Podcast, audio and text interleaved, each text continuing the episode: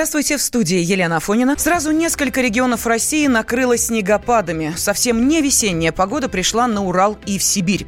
Города, как всегда бывает в таких случаях, оказались не готовы к сюрпризам природы. Сообщается о массовых ДТП, есть пострадавшие. В Свердловской области за сутки выпало 90% месячной нормы осадков. Местный гидромедцентр объявил штормовое предупреждение и продлил его. Сейчас на прямой связи со студией наши корреспонденты в Екатеринбурге работает Олег Галимов. Олег, здравствуй.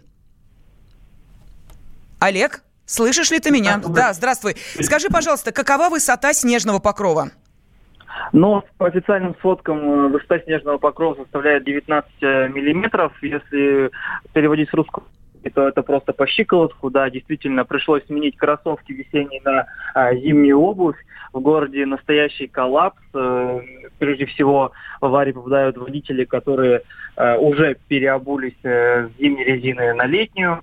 Э, по данным ГИБДД, на Среднем Урале зафиксировано 62 ДТП. В 11 из них пострадали люди. К сожалению, сегодня утром произошла смертельная авария.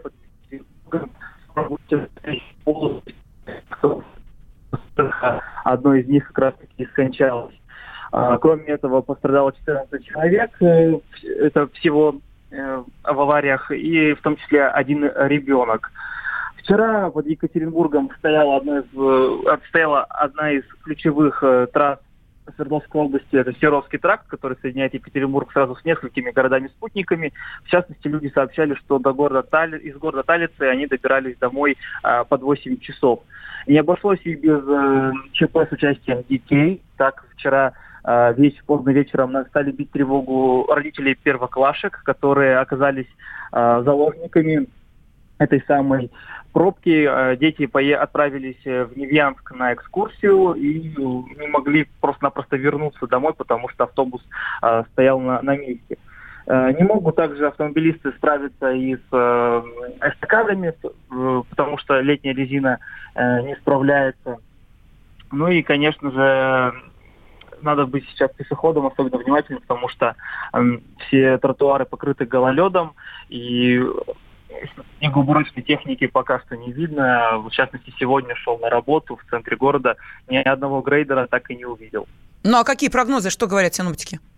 А, да, позвонил сегодня я в гидромедцентр, заявили нам, что сегодня основные снегопады все-таки закончатся.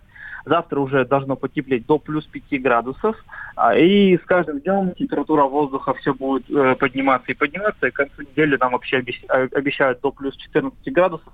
Следовательно, снова все растает э, снова будет слякоть, грязь и все В общем, нам потекут майские реки. Спасибо огромное. На связи с нашей студией был э, СОПКОР в Екатеринбурге Олег Галимов. А сейчас на прямой связи Красноярск, корреспондент комсомолки Юлия Сысоева. Юля, здравствуй.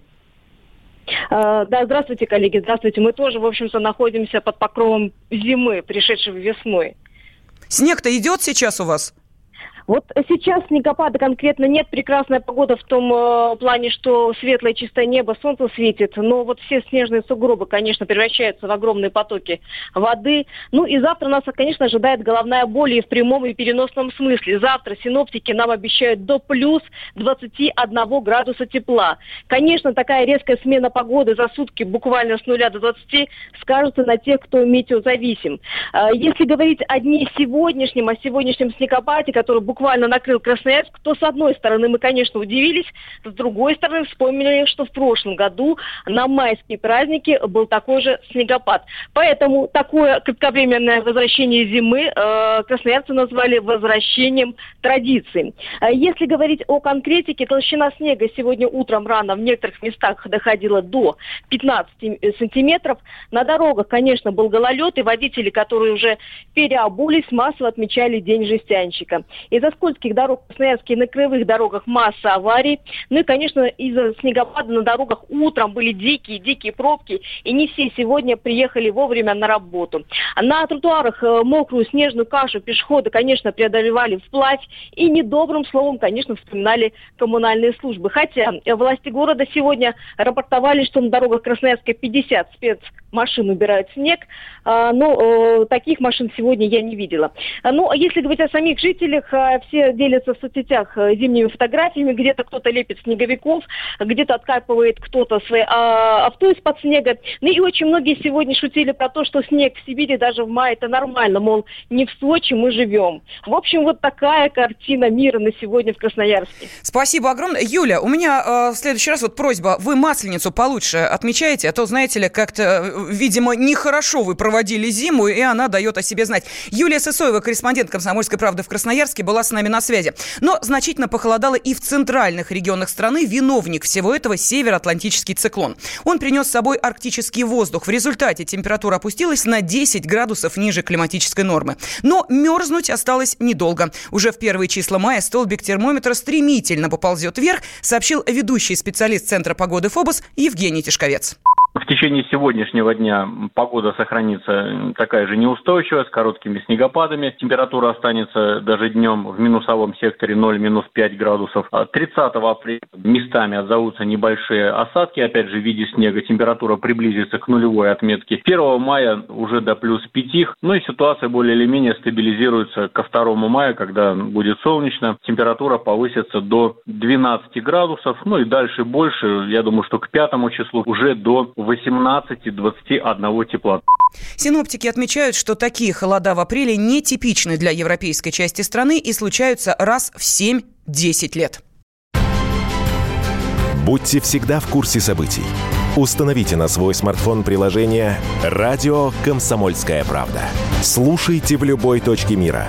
Актуальные новости, эксклюзивные интервью, профессиональные комментарии. Доступны версии для iOS и Android. Радио «Комсомольская правда». В вашем мобильном.